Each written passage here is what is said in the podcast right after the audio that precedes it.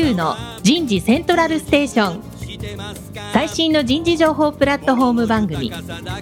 日本最大級の人事エグゼクティブクラスのコンソーシアムの代表を務めシンガーソングライターとしても活躍する楠田優が有名企業の人事や人事をサポートする企業の方をゲストに迎えて第4次産業革命時代に我が国の人事がなすべきことを模索しながら情報提供していきます。この番組は株式会社アイプラグ。タレンタ株式会社。株式会社ファーストキャリア。株式会社 AW ステージの提供でお送りいたします。日本の未来は明るいと思うなら。楠田優の人事セントラルステーション。最新の人事情報プラットフォーム番組パーソナリティの楠田優です。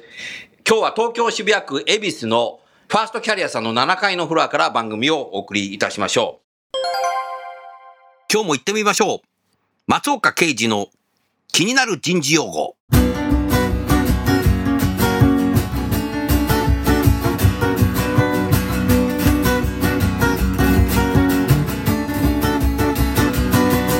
心理的安全。心理的安全。心理的安全英語で言うとサイコロジカルセーフティとは自分の考えや気持ちについてメンバーが気兼ねなく発言できる職場の雰囲気のことを指しています。何かを発言するとすぐに批判されたり、見下されたりするような職場では、メンバーはいつも脅威や不安を感じながらコミュニケーションをしなければなりません。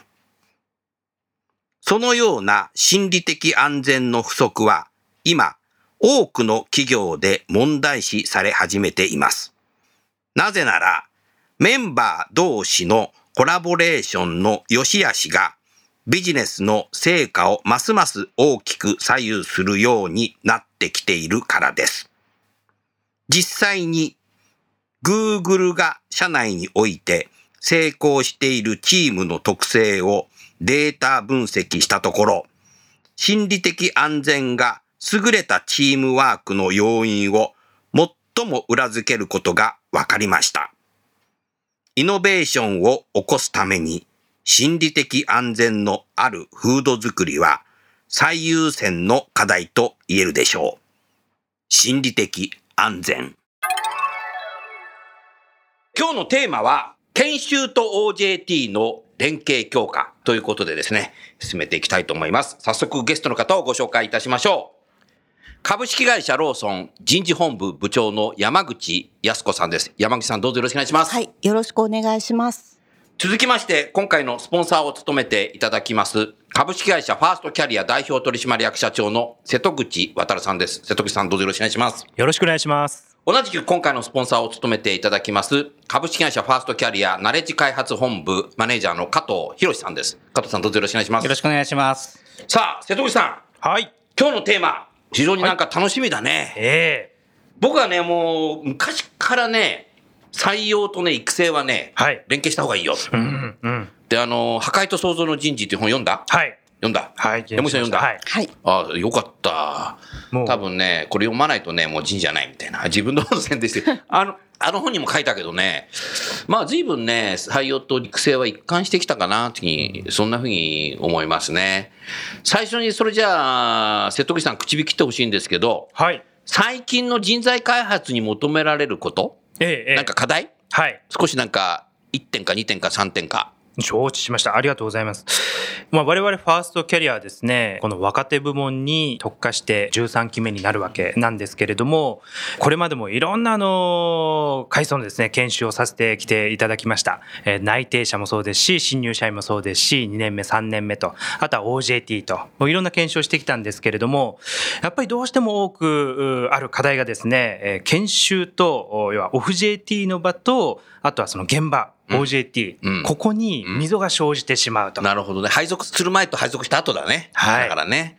あとはその研修で1日だけこう来て、うん教室でこう学んで、うんまた現場に戻った時に、うんえーすっかりそこが生かされないと。生かされない。はい。忘却曲線にも入ってしまう。入ってしまいます。うーん。これも永遠のテーマだな。えなるほどね。はいこれね、でもね、僕はもう65歳ですけど、はい。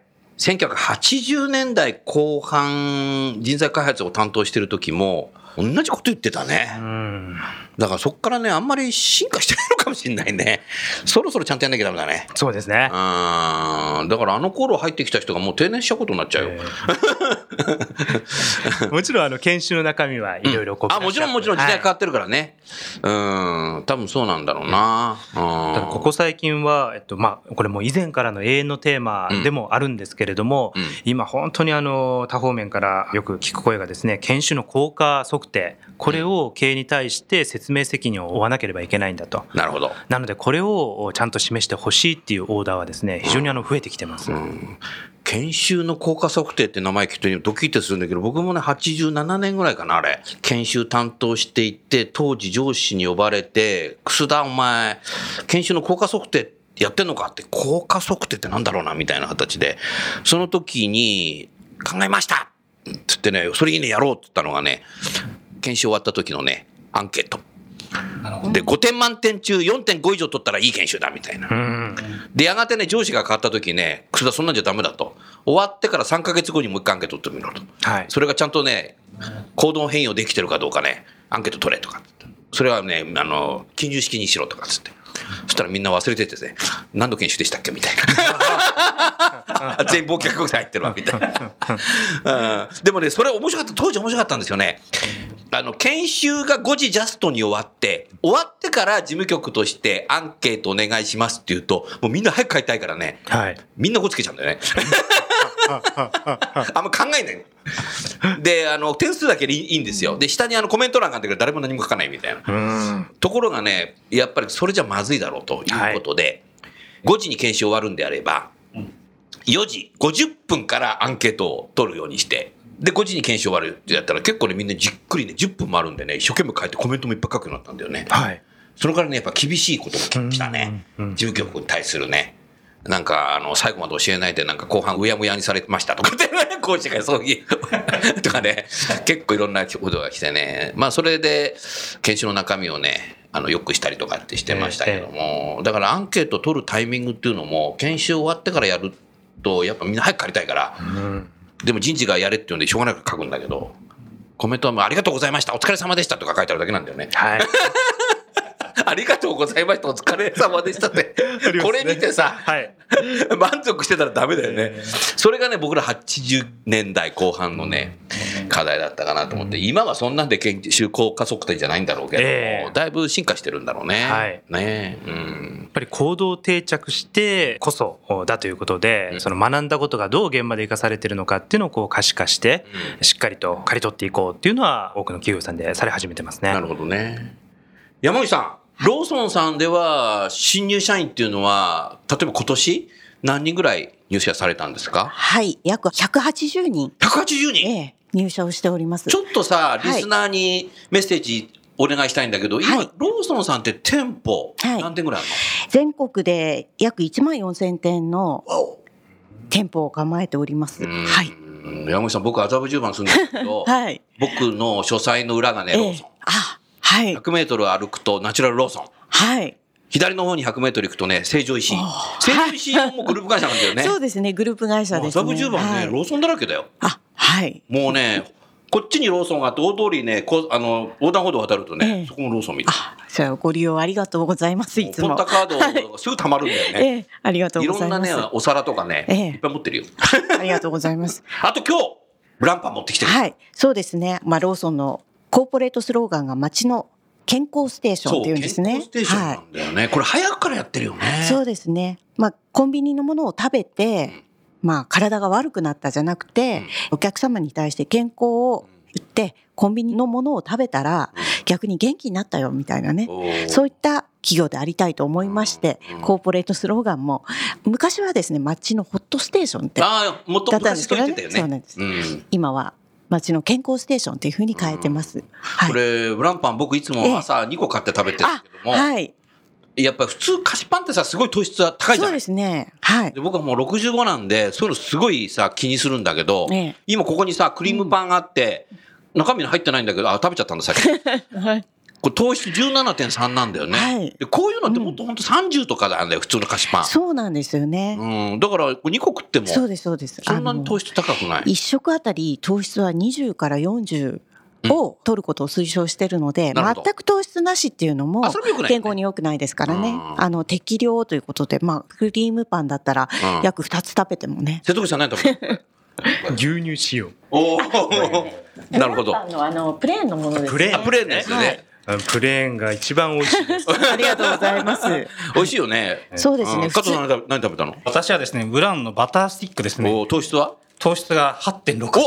おお結構少ないよね。かなり少ない結構ラインこれさ、ブランパンも最初発売した時よりもさ、どんどんさ、改善されてさ、味も良くなってるよね。そうですね。味も種類も増えてそうそう。あの毎日食べても飽きないようにねうん。あのなってきてますのでぜひ。女性のファン多いよね。あ私もあの朝はブランパン食べてますので、うん。うん。で甘いのとかこうお惣菜系とかいろんな種類があるので、うん。飽きないですよね。うん。はい。なるほどね。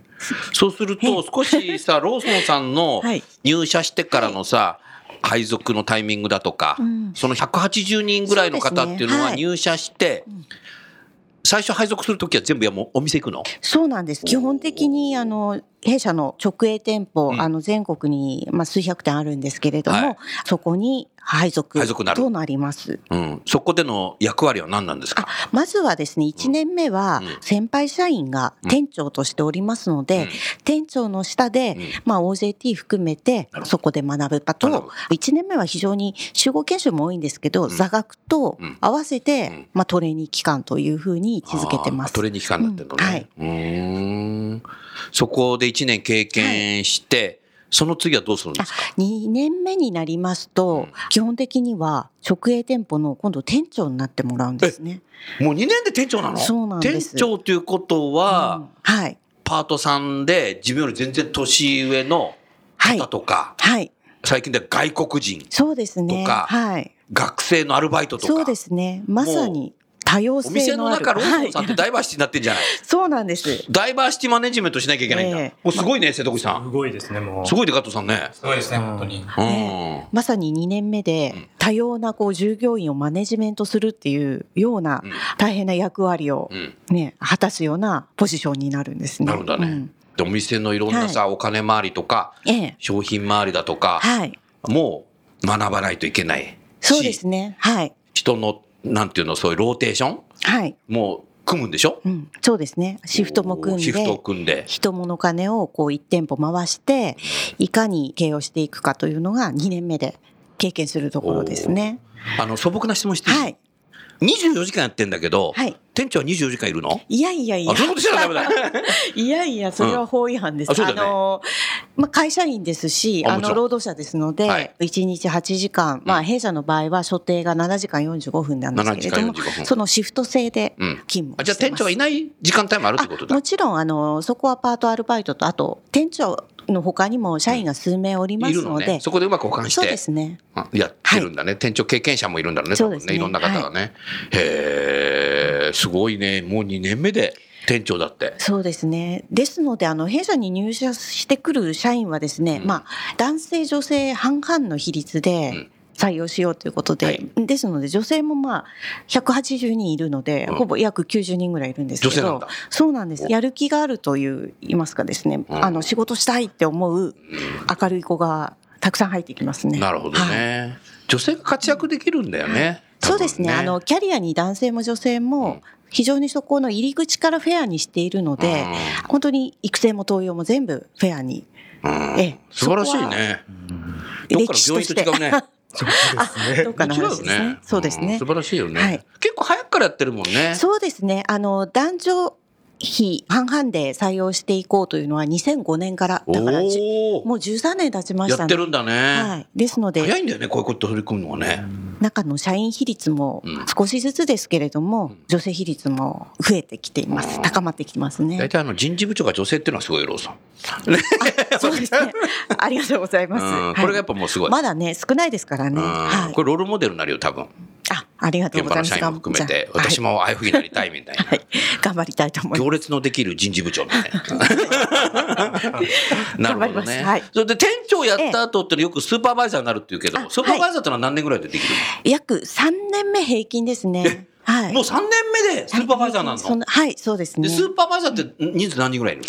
約1200人おります。すごい数いらっしゃいます桁がすごね。いね。そうですね。そう弊社の。するとそうはい簡。単に言う、単純に言うと一人のスーパーバイザーが10店舗ぐらい見てんだえっと。ですね、平均8から9店舗。8からはい9店舗の店舗を担当してい担当して。はい。で、ぐるぐる回って。そうまあそうですね。オーナーさんと話したり。はいそうですね。はい。まあ、あの、デジタルな部分もありますけれども、うんうん膝詰めでアナログの、うんあの、きちんと対話して、仕事を進めていくっていうところもありますので、はい。オーナーさんからも厳しいお言葉もいただきながら成長するんだね。そうですね。あの、若いですからね、登用された時は、うんオーナーさんからね、たくさん教えてもらうこともありながらそうですね。はい。うーん。すごいな。なんか、瀬戸口さんさ、山口さんなんか質問ありますか？ええ、2年目からもう店長するっていうのはもう本当にあの経営の縮図だと思うんですよね。こんな早いタイミングでその経営感覚を身につけられるって素晴らしいなと。うん。もう成長環境があの、うん本当にえーあるんだなというふうに思いました。うん。で一方でやはりその現場って若い方にですねいろんな負荷もかかってると思うんですよね。その中で現場の OJT がなかなかこう育成のところにこう時間が割けきれないですとか、うん。やっぱり店長もプレイングでこうやらなければいけないところもあると思いますのでそこのこの間のこう塩梅で結構悩まれる方も多いんじゃないかなと思うんですけれどもそのあたりっていかがなんですか？はい。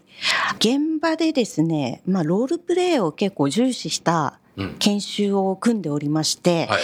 例えばスーパーバイザー、うん。まあ、先ほど申し上げたように入社3年目ぐらいですね、はい。から、まあ、この職務に就きますのでそこでですね、まあ、スーパーバイザーの研修でロールプレイングを入れて、まあ、このやり方なんですけれどもグループでスーパーバイザー役、うん。オーナー役おう。それからオブザーバーをうん。数名というこのグループでやるんですけれども、はい。スーパーバイザー役があるケーススタディに基づいてスーパーバイジングしていくんですあ、けれどもあるんだあ。あるんですね。それでう、んあの、問題点についてはい、ちょっとコミュニケーションを取っていくと。はいそれで終わった後に、まあ、ここが結構、受講者からは大事だ、良かったっていう声が入るんですけれども、オーナー役からのフィードバック、あ、こういったところが良かったです。ここはちょっと、あの、言われて、あんまりちょっとイラッときましたとか、あのそういった、あの、具体ね具体的に。で、それからですね、あの、オブザーバー役からも、もっとこうした方がいいんじゃないかと、客観的に思いましたよ、みたいな、あの、そういったフィードバックがうん非常に本人にとっては有益だったと。どまたですね、人の、その、スーパーバイザーの役のコミュニケーションの取り方を見てですね、まあ先輩の場合だと、あ、こんな風にやるんだとか、そういったことを学べる場として若手の社員からはですね、非常に有益だっていう声が結構入ってます。ねはい。素晴らしいね。それはあれですか、皆さんでこう集まってえー集合されてそういうロープレの時間を取っていると。はい、そうですね。スーパーバイザーがこう全国から集まってくる会議体で研修の時間も取って、なるほどあのやっております。やってるんだ。はい。おーあ、スーパーバイザーが全国から集まってくるんだ。そうですね。千何百人が。はい。はい。すごいすごい。そうですね。これもあの、ん。全国から集まってくる場でロールプレイをやっていたんですけれども、これが非常に良かったということで、現場でですね、あの、週に1回、月曜日は、こう、支店っていう小さい単位の組織があるんですけれども、支店ミーティングという各現場ごとに行っている中でも、はい。このロールプレイを、うん。あの、入れて、ん。ケースに基づいてやってあやってるのね。ええそうなんです。なので、まあ、研修で1回限りっていうことじゃなくて、結構繰り返し繰り返しやって、うんスーパーバイジング力を高めるということを、ええ、やっております。すごくこう、面倒見がいい会社だね。あ、そうですかね。ありがとうございます。素晴らしいよね。はい。うん。やっぱりあの、対話、ローソンの経営の 根幹なんだろうな。ありがとう強いとこなんだろうね。そうですね。対話を重視したコミュニケーションがやはり必要なビジネスになるので、確かに。ええ、そこは強化するための研修っていうのはね、あの入れてます。うんなるほどね。私一つ思うんですけれども、うん。いろんな会社さんがそのロールプレイングっていうのを取り組まれてるんですけれども、ロールプレイングがうまく浸透する会社と、おしない会社ってやはりあってですね、うん。そこが一つ組織文化の良し悪しの一つのバロメーターでもないかなっていうふうに思ったりしてるんですそうですね。はい。やっぱりロールプレイングって、ともすれば自分のその対応力うんですとかトークとかにうん、こう、ダメ出しをされるというようなことに使われがちなんですよね。ネガティブフィードバックが来ちゃうんだな。はいズバズバ。え逆に落ち込んだまんまになっちゃう。そうなんです そういうやり方をしてると、なかなかこう、形上のロープレーやってるんだけれども、みんなこう、怯えながらやってるんですとか、あー早く終わったらいいのになと思いながらやってるみたいな。それないのローソンさんは？ね。それはもうこれだけ繰り返しやっているので、ないですね。逆にまあそこ人のところからいかにその話術を盗むかとか、そういったこともあの番組でこのロールプレインをやってみたいな。僕女なろう。みたいな。ねなるほど。えへえ。まあだから完成してるんだろうね。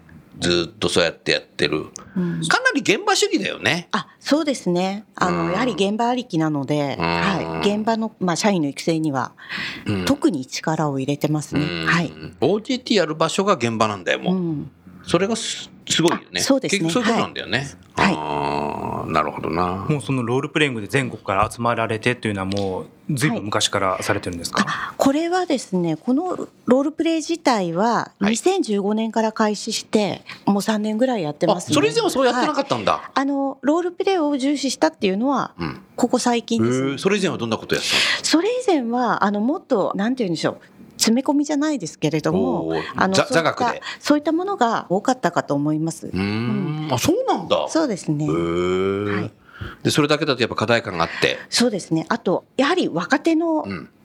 スーパーバイザーもこう10年やった社員と入社3年目でなった社員ってすごく温度差があってそうだな。そうですよね。で、若手がなかなかそのスキルをどうやって覚えていいのか、うんその場がないっていうような課題感もあったので、うんそこからナレッジ共有っていう意味合いでロールプレイ。もう、はい、やってます。うんでもすごいね。そうやって改善してること自体が。本当すごいことだと思います。うんそのロールプレイングされたものを何かこう記録で撮って映像で残したりして教材にするとかそんなこともされたりするんですか？それはですね、特に、まあ、その場限りって言ったらあれなんですけれども、うん特にそれを見て、うん映像で見てっていうのはまだやってないですね。うんはい。映像で見ると、なんで俺ってこんな声なのかなとか、はい俺ってなんでこんな動くのかなとかさ。違いますよね聞こえてくる声がこれ俺じゃないんじゃないのとかって。やっぱ姿勢でも、とかそうですよね。周囲の人、周囲の人を、よ、いつものお前だよって言うんでね。客観してそれだよね。特にね、男はね、男ってさ、鏡見ないじゃない。はい女性は鏡見るから自分の動きとかさ、はい癖っての意外として、男はさ、もう本当に鏡見ないよね。トイレ出てきて手洗う時しか見ないっていうか、歯磨く時しか見ないっていうか。で、最近ノーネクタイだからさ、ネクタイ締めないから、本当はネクタイする時は鏡見んだけど、ネクタイしないから見なくなっちゃって。男鏡見ないよね。見ないですね一日何回かしか見ないんですようん洗面所でしか見ない。うん。なるほどな。だからやっぱ本当はそういう録画してみると面白いかもしれないね。そうですね。癖がわかるからあ、面白いですね。姿勢とかそういったものもね、姿勢もあるし。こんなに猫背なんだとか、いろいろあるかもしれあ、ない。それまでね。ショックを受けたり。ショックを受けてしまって。はい別なところで。はい。なるほどね。うん。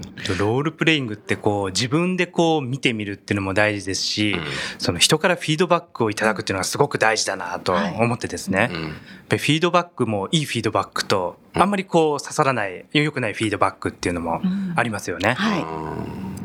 瀬戸口さん、いろんな企業に行ってさ、新入社員研修の話とか OJT の話来るんだろうけども、はい。少しあなた自身がいろんな企業から得てきたその OJT はい。の課題感とか、その辺何かお話いただけないですか？はい。OJT の課題感というとですね、OJT って結構孤独だったりするんですよね。OJT って孤独？はい。なるほど。何が孤独かというと、うん OJT 担当者、まあ、OJT トレーナーだったり、インストラクターだったり、メンターだったり、会社さんによってうんうん呼び方は違ったりするんですけれども、ブラザーなんとかシスターとか。ブラザーシスターもありますね 言うこともあるよね。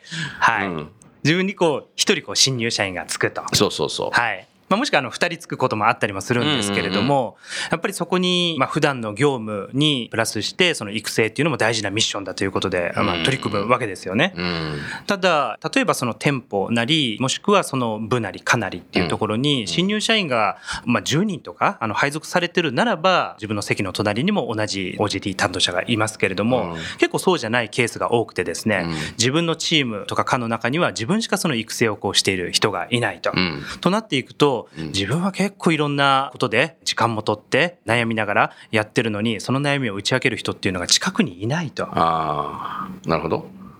でそれで孤独感を感じてしまっていつしかあーその1年目社員との間柄もうまくいかなくなってしまうっていうことは結構起こりがちですねなるほ。どね。まあだから、OJT リーダーもプレイヤーなので、はい自分の仕事もあるし、え見てる時間もなくなってたりはい。するケースもあるだろうし、えはいで、もう一つが、自分の半期の MBO の目標に、あの OJT リーダーになるっていうの書いてない会社結構あるんだよな。それとずれてんだよね。そうするとさ、どっち優先していいか分かんないんだけど、MBO の方ちゃんとやんないと評価下がるから。うんややさ、OJT が野放しになっちゃう。だからなんか、あの、聞きたいことあれば聞いてねえで終わっちゃったりする。受け身みたいな。なりがちなんで、現場ってね。はい。うーん。加藤さんはどうですか？いろんな企業を訪問したりして。冒頭、まあ、話したか分かりませんけども、うん OJT 側の今度指導力、あ、指導力、ね。指導力が人によってかなりばらつきがあると。ああ、いい OJT リーダーの品質管理か。そうですね。うん。いい人に会えば伸びる。それはね、加藤さん重要でさ、はいこれはね、もうね、ものすごくさ、いろんな大学での論文が出てんだけど、はい。社会人、はい。初期配属でね、もう大体キャリアって決まっちゃうんですよ。そうですね初期の配属ってものすごい重要なんだよね。はい。そう思います。今後の成長していくにあたって。だから最初に配属されたさ、OJT リーダーがさ、どういう人なのかで決まっちゃうし、そうですね。でも新入社員さ、OJT リーダー選べないんだよな。そうなんですよね。そこがね、大きな問題なんです。笑ってるけどさ。でもそうだよね。ね選べないんだよね。あの人がなってほしいんですけど、はいってできない。決められたことで、そうですね。この人ね、お願いしますからってね、ただ、はいっていうしかできないもんね。はいその人がいいかどうかもわかんない。他の OJT リーダー見れないから。そうですよね。うん。なんであの、ある一定のレベル以上は、やっぱり現場の指導者がうん。指導力を持っているっていう状態をやっぱり作らなきゃいけないかなとは思いますね。なるほどね。当たりくじみたいに、ね、人によって、それは OJT リーダーマニュアルを作ればいいの？それとも OJT リーダーの研修をしなきゃいけないの？両方だと思いますね。?OJT リーダーがちゃんとしてるかどうか、あの、はいあの新入社員からさ、360サーベイやってもらわなきゃいけないとか、そこまでやるかどうかわかんないけど。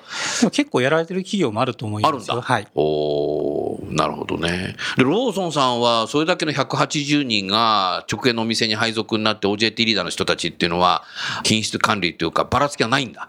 ばらつきというのはあのもちろん個々人で、うんあの人間だからね。人間ですからうん多様性を持った採用もしてますので、うんうん個々人でやはり能力差とか個人差はもちろんあります。ある。はい、うんでも、しかるべき新入社員の1年間のことっていうのはみんな理解してはい。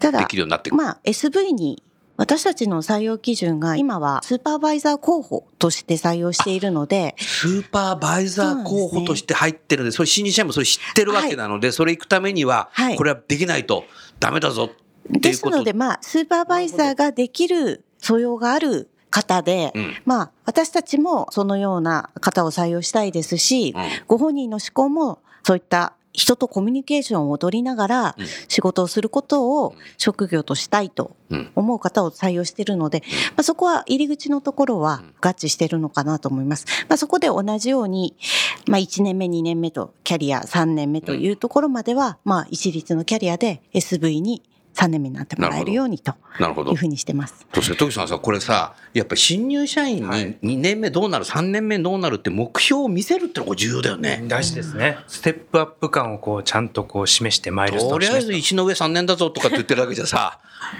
座ってるだけになっちゃうもんな。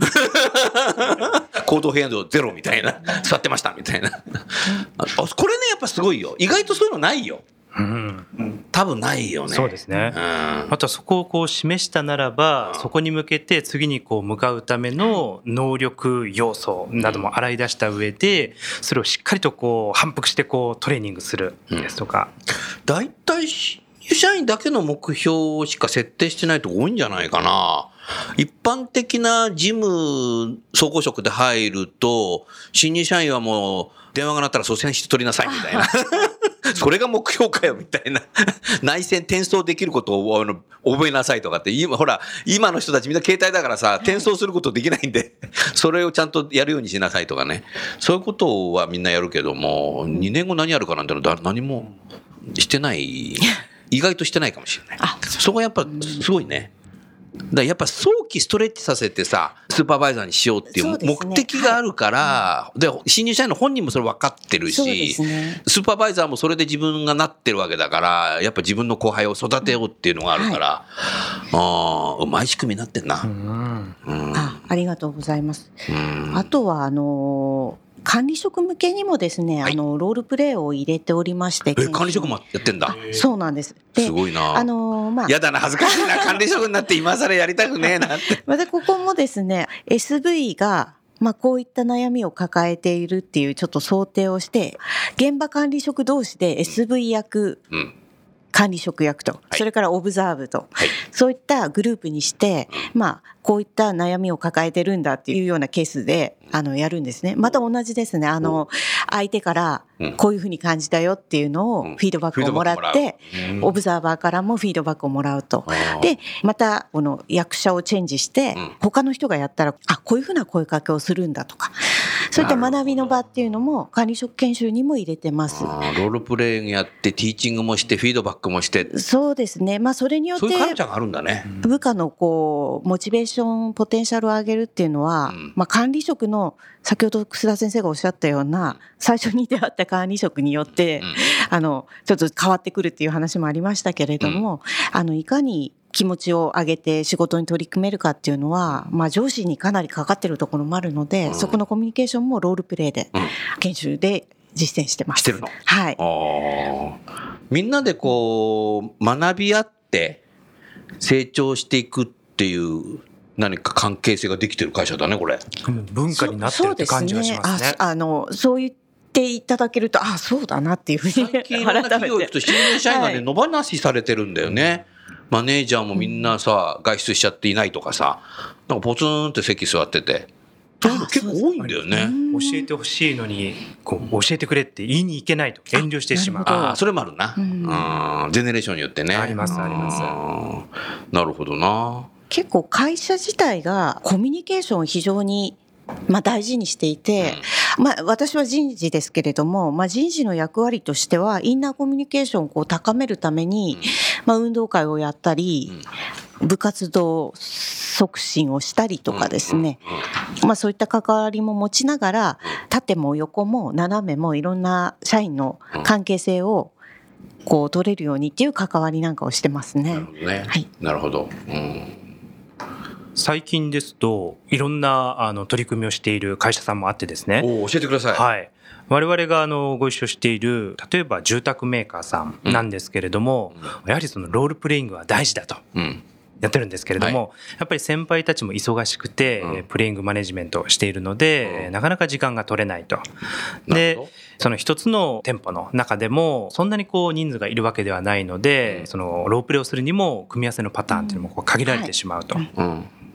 でその中で、まあ、とあるあのロールプレイングを活性化する、まあ、アプリがあるんですけれども、アプリ？アプリケーションがあるの？はい、はい。おお。リフレクトルというアプリがそれは何？スマホでやるの？スマホで、はい、おそれはすごいね。パソコンでもできます。おお。それちょっとラジオでさ、はい、見せたいね。はい。あ、ラジオじゃ見られない。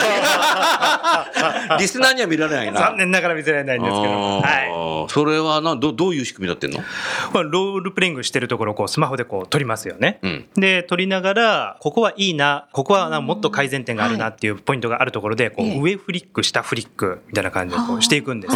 そうするとそこの記録がずっとこう残ってくる。溜まっていって、で終わった後にも、おその上フリック下フリックしてもらったところの前後数秒間をつなぎ合わせて自分の良かった点ですとか自分の改善すべき点っていうところだけ切り取って見ることもできると。あそれ映像を撮るんだ。映像を撮ります。自撮り？あ自撮りじゃないね。自撮りもできますし、うんえーお客様役が撮ってあげることもできますしオブザーブ役が撮ってあげることもできますしああ、なるほど。そうすると遠隔にいる人もできるわけだね。できます。ああ、でそれを見てすごいね。は見るだけじゃなくて評価をこいできるうんできる、ですはい、なんかいいねボタンみたいな。ですね。はい。はあおお、それは。上にこう振るといいねでいいね下に振るとおこうバットみたいな感じになってですね。あ、今風の若い人たちはすぐ使いそうだし。そうですね。そうなんですよ、うん。新入社員とかも、お機能説明しなくても、うん。もうすぐ使い出しちゃうんですよね。ああ、もうそういう人たちはマニュアル読まない世代だな。はい。俺なんかマニュアル読んでも分かんない世代だ。マニュアル読んだ後に分かんないから教えてっていう、こういう世代だややこしいぜ。え、それすごいね。はいそれいつからリリースしてんの？これ去年からですね。へはい。え。知らなかったよ。えそれ僕もそれロールプレイやりたいな。もういいか。え 草先生はもう、もういいの？はい。もうダメね完成されてるかと。へえ。それはすごくいいね。はいなので遠隔にいてもロールプレイングで上司がこう評価を入れたりできますし、うん。あとはその場でこうコメントも打ち込んだりすることもできますしフィードバックできるんだ。はい、でそれがこう溜まっていくと、うん。これが一番このテーマについてはいいトークだっていうのがですね、うん。それ見れる？のシェアできるの？はい。シェアできます。それとそれやってからさ、2年3年経っても見れるんだ？はい見れます。そうすると自分の振り返りで3年前こんな下手だったっていうのも。成長がわかりますよね。そうですね。ちょっとドキドキで、ええ。見たくねえあでもそれすごいね。ええ。へえ。それぜひさはい。後で見してよ。あぜひぜひ。見たいね。山本さん見たいねこれね。見たいですね。知らなかったよそんなのあるの。へえ。なるほどな。実際いろんな企業さん訪問しててさ他に何か今日のテーマでリスナーに伝えておくことありますか？あとはローソンさんに質問でもいいですよじゃあローソンさんに質問させていただきたいんですけれども集合研修もたくさんあの実施をされてると思うんですけれどもそれが終わった後現場にこう戻ってきた時にですね例えばその学んだ内容を上司の方と共有したりですとか実際にその現場で使ってみるですとかそのあたりの橋渡し研修と現場の橋渡しで何か工夫されていることとかうまくいってることってあったりされますか？はい。橋渡しとしてはですね、ちょっと私たちの人事の方では、もう基本のベースの部分のことを徹底してやろうということで、まずは理念の研修とか、インナーコミュニケーションを高める取り組み、そういったものについて非常に重視してやってます。で、研修とはちょっと変わってしまうんですけれども、表彰制度ですかね。あおの当社の場合は、うん。要は失敗からしか成功は生まれないと。いい言葉だね数ある商品もヒット商品は本当に一握りで、うん。たくさんあの出ては消えていく商品が ある業界ですので、うん。まあ、失敗したことを一つ一つ咎めていては全然商売にならないんですよね。うん。ですので、まあ、チャレンジした人を褒めるようなあの表彰制度を持ってまして。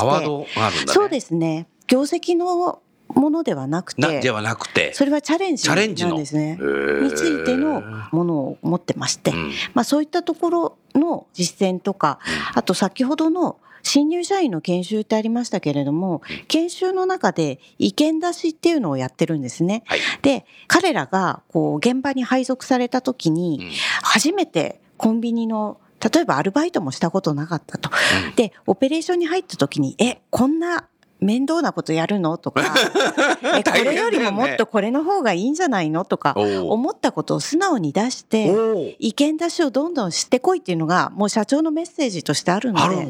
そうなんですね。ですので、まあ、商品とかうん、オペレーションとか、うん。まあ、もろもろで、これいけてないですなんていうのは、本社に行ったら全然わからない。わ。かんないよねおじさんおばさんにはわからないことなので、若手の、うん。まあ、新入社員がファーストステップで入った時の意見を出して、それをどんどん吸い上げて、あそれはいいね。向き合っていこうっていうのが、まあ、会社の方針なので、うん。まあ、そういった研修で学んだことそして自分たちは失敗をしても何でも意見をどんどん出して、うん。あのやっていこうっていうそういう企業風土の情勢っていうのが、まあ、人事の役割としてそれ素晴らしいよね。あの、意見を言えるっていう。今ね、はいアメリカでも日本でも人事で一番の大きな課題がねサイコロジカルセーフティーなんですよはいいわゆるね、ええ日本はね、やっぱね、上司に言えない。そうですね。上司に言うと、まあもう忙しいんだからもう早く帰んなきゃいけないんだからもう自分の仕事だけやって早く帰れよみたいな。そうですね。言ってもいいんだ、やってもいいんだっていう、その心理的な安心感っていうのそう、は、心理的な安全ね。ですねうんあのそれは従業員のすごいね。いやすごいと思います。あの、従業員満足というか、ここにいて働く喜びっていうところに、まあ、さらに活躍したいと思う、思い現場からいろんな意見来てさ。さ、人事大変なんじゃないの？いえいえ、あの、もう、松竹梅ありますけどね。うん。まあ、それは松竹梅ありますけれども、一つ一つきちんと向き合わないと、どうせ言ったってうん、誰も聞いてくれないしとか、そういったらどうせ本社にあげたって、なんかどうだったのかもうフィードバックないしっていうのは、もう次の言葉が出てこないことになるのでねしっかりと向き合うっていうのはやってます。ああ、やっぱりね、だからね、これから AI だとか、IoT だとかっていう時代になると、やっぱり人間がロボットと向き合っていくんだけども、人事は現場で働いてる生身の人間にね、向き合う姿勢っていうのが重要になってくるんですよ。もうローソンそれやってるもん。あ、ありがとうございます。それはすごいね。そうですね。まあ人の力で弊社は、まあ動くような、まあこれから AI とか IoT とか、無人レジも入ってくるしそうですね。無人レジも入ってきますけれども、そこと人の力との、うまくこう、そこの掛け合わせだと思っていますので、人の力についてももちろんこれからも、そこが一番最大限に力が出るようにう、ん人事としてはうん関わっていきたいと思っております。うーん。それよりさ、山口さはい。ん、ローソン、ついに銀行、はい。ローソン銀行、すごいね、これ。そうですね。はい。新しい銀行って7年ぶりだっていうふうに新聞に出てたけど、はい。すごいね、はいそもう銀行までやっちゃうんだ。そうですね。あの、まあ、すべてお客様、うん。それからですね、ローソン加盟店のためにということで、うんあの、新しいサービスもうだからなんかさ、生活がさ、ローソンに行けば全部済んじゃうんだよね。そうですね。だってそうなコンビニエンりたいですね。スストアでさ、最初に、にさ、全店にトイレ導入したのローソンだからね。あローソンですね。はい。トイレって行きたくなんだよな。なります。うん特に年取ってると。で、トイレ行くのいいんだけどさ、また出てくると余計なもん買っちゃうんだよな。あ、それはありがたいもうお客様で。そうか。何も、で、なんか何、トイレだけ行って何も買わないで帰るのもなんか失礼かな、みたいな。はいうまいよ、だから。それからやっぱりもう、あ、もっとすごいのがさはい、調査欲が入ってんだよ。あ、そうですね。あの、僕、はい東大のさ、本郷のね、ええ東大の前のさ、はい赤門の前のさ、ローソン行くんだけど、あそこなんか調査欲が入ってんだよ。はい。すごいよね。そうですね。まあ、あの、町にある薬局も、ローソンも、じゃあ一緒にしちゃえば、お客様にとっては高齢化社会、それいいんだよな便利ですからね。はい。薬も買いに行けるし、うん。ブランパンも買えるし、はい。トイレも行けるし、はい。ね、電気ガスのあれも、そうですね。そこで、すべてが、すべてが、ね、お客様が満足するものがすべてあるっていう生のがね。活が全部そこ、そこに行けばできちゃうんだよそうですね。ね。ほらすごいいい時代だよね。うん。ありがとうございます。素晴らしいなと思います。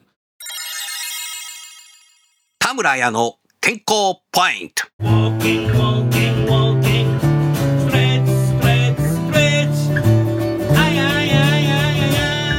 日常生活に運動習慣を。日常生活に運動習慣を。走ったり、ジムに行ったり、スポーツすることだけが運動ではありません。運動は日常生活の中に溢れています。仕事の合間にストレッチをする。エスカレーターではなく階段を使う。いつもより少し早歩きをしてみる。毎日の動作の中で少しでも体を動かすことを意識するだけで運動を取り入れることができます。日常生活に運動習慣を。楠田優の Human Resource Music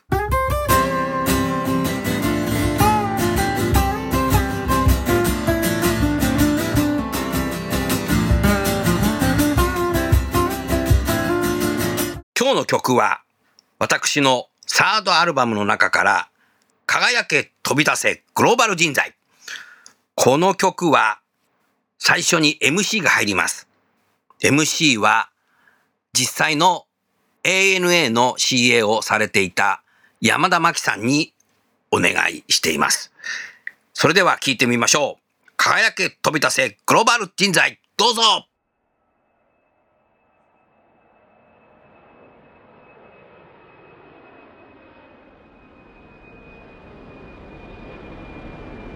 Ladies and gentlemen, thank you for choosing Kusuda Airline Flight 69 for Los Angeles.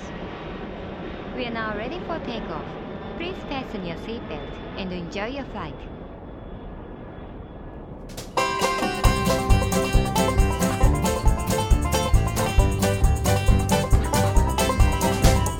英語ができないからって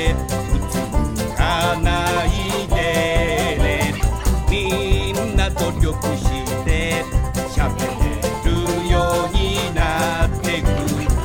そして世界へ羽ばたいてゆこう。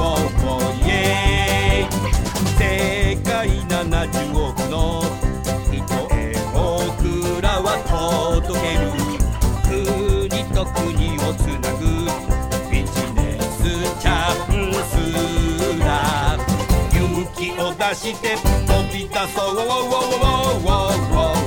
イエーイ。明日を信じてゆこう。僕らはグローバルに世界の人々がサービス製品を待っている。そして君が届けてゆこう。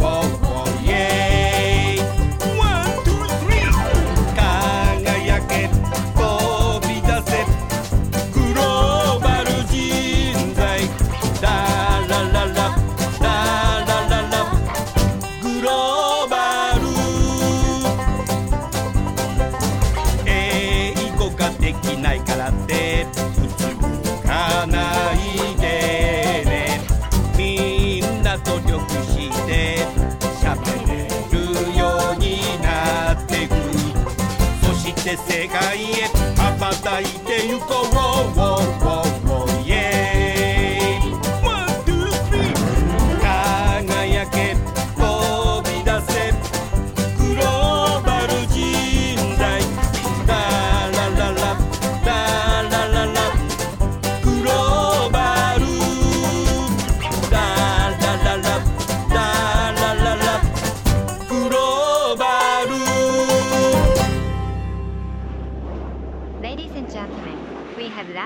Los Angeles.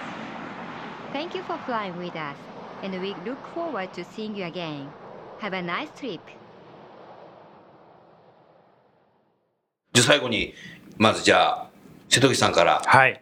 この今日のテーマで、リスナーの人事の方に何かメッセージをお願いします。はい。今日のローソンさんのお話を伺ってですね、今回は研修と OJT の溝をこう越えていこうって話をしてたんですけれども、やっぱりこう、自分がこう何を考えたかっていうところを包み隠さずに出していこうよと。出したものに対して、えー否定をするのではなくて、えーしっかりとこう受け止めていいところをこう伸ばしていこうっていうようなそういったあの文化がすごい浸透されてるっていうのがですね一番大事なんだなっていうふうに思いました。いろんなあのテクノロジーがあったりですとかあもしくは仕組みがあったりしますけれどもその一番大事なところがないとですね全て空回ってしまいますのでその一番大事なところを実現されているローソンさんは素晴らしいなとも思いましたしそういったあの文化づくりとあとはその仕組みづくりっていうのを合わせて、はい。えーやはり、えー私もですね、えーいろんな企業様に推し進めるにあたってサポートできればなというふうに改めて思いました。今日はありがとうございました。ありがとうございました。今、瀬戸口さんがさ、喋ってる間僕さ、ブランパンのチーズソーセージロール開けて食べてたんだけどさ、これうめえな。ありがとうございます。ラジオだからさ、わかんねえだろうと思って食べちゃったんだけど、宣伝したくなっちゃって、これ美味しい。しかも糖質10.9そうなんです不思議だよね。すごい研究してんだよね、これ。そうですね。いろいろバラエティに富んでますので、これはね、飽きずに健康をいや、そうそうそう。健康で長生きしたいからね。そうですねうん。じゃあ次、加藤さん。はい。今日はありがとうございました。やはりですね、あの、実践力っていうのがとても重要だなと思っています。で、研修だけじゃ済まずに、現場でしっかり指導することが大事。これはみんなわかると思います。ただ、現場の教える側もいろんな環境によって教えたいけどなかなか時間が割けない。どう教えてもいいかわかんない。結構悩んでいます。で、じゃあ現場は教える側ってこう切り分けせずに人事人材開発の部門と、実際の現場で教える OJT の実践者たちと連携をいかに図って、とことん取り組んでいけるのかっていうのがすごく大事かなと思ってます。で、そのために HR のテクノロジーを使っていろんな仕組みは構築されてるんですけども、そこに最後は魂を通え出すことができるか？魂。なるほど。最後はやっぱり一人一人、個人個人をちゃんと見極めた上で、その人がどうすれば本当に力を発揮できるのかっていうことをしっかり考えた上での仕組みだと思いますので、うんそういう目線でいけるように、我々の力になれたらいいかなといい言葉だね。思ってます。うんはい。ありがとうございます。ありがとうございました。じゃあ最後にローソンの山口さん、ぜひ、はいリスナーの方に何かメッセージをお願いします。はい。研修というと、まあ、座学 OJT、まあそういったところがイメージできるかと思うんですが、今日はロールプレイっていうことで、改めてちょっとここでお話をして、自分でやってみるとか、おやってみてフィードバックって本人も確かにあって感じる、気づくっていう機会があって、次の一手、一歩出るときにですね、すごく有効になるっていうことで、非常になんか改めてロールプレイってやってみるっていうのはいいなっていうふうに改めて思いました。おお素晴らしいね。ね山口さんね、ええやっぱね、フィードバックが一番ね、そうですね。成長する機会なんだよ。うん。あの、やはり、うん。あの、人事なので、いろいろ、まあ、評価もろもろですね、どういったところに満足を感じて、どういったところに不満を感じるかっていう従業員から声を聞いても、やはり上司からのフィードバックとか、まあ、結果よりも、そこについての方が非常に満足不満足、まあ、次にどうつなげるかっていうところに関わっているので、まあ、フィードバックっていうところも、まあ、非常に大事なんだなっていうのを、確かに先生おっしゃる通りだなというふうに思いました。はい。ありがとうござありいます。がとうございました。瀬戸口さん、はい今日先ほどあなたが言ってたそのスマホでできるさ、はいあれこれツールって言っていいの？はいあれ生なせ商品名なんていうの？あれリフレクトルと言います。おーこれはさ、今、リスナーの方、聞いてる方がなんか体験したいとかってどうすればいいの？これ。なんかファーストキャリアのサイトをアクセスすれば連絡できるの？はい。ファーストキャリアにお問い合わせいただければ。そしたら、はい。なんかデモンストレーションはい。してくれるのね。はいああ、そうですか。じゃあぜひリスナーの方でね、興味を持っていただければ、ファーストキャリアさんのサイトにアクセスしていただければいいかなと思います。よろしくお願いします。じゃあ最後にですね、ゲストの方をご紹介して番組を終わりたいと思います。ローソンの山口さん、ファーストキャリアの瀬戸口さんと加藤さん、どうもありがとうございました。ありがとうございました。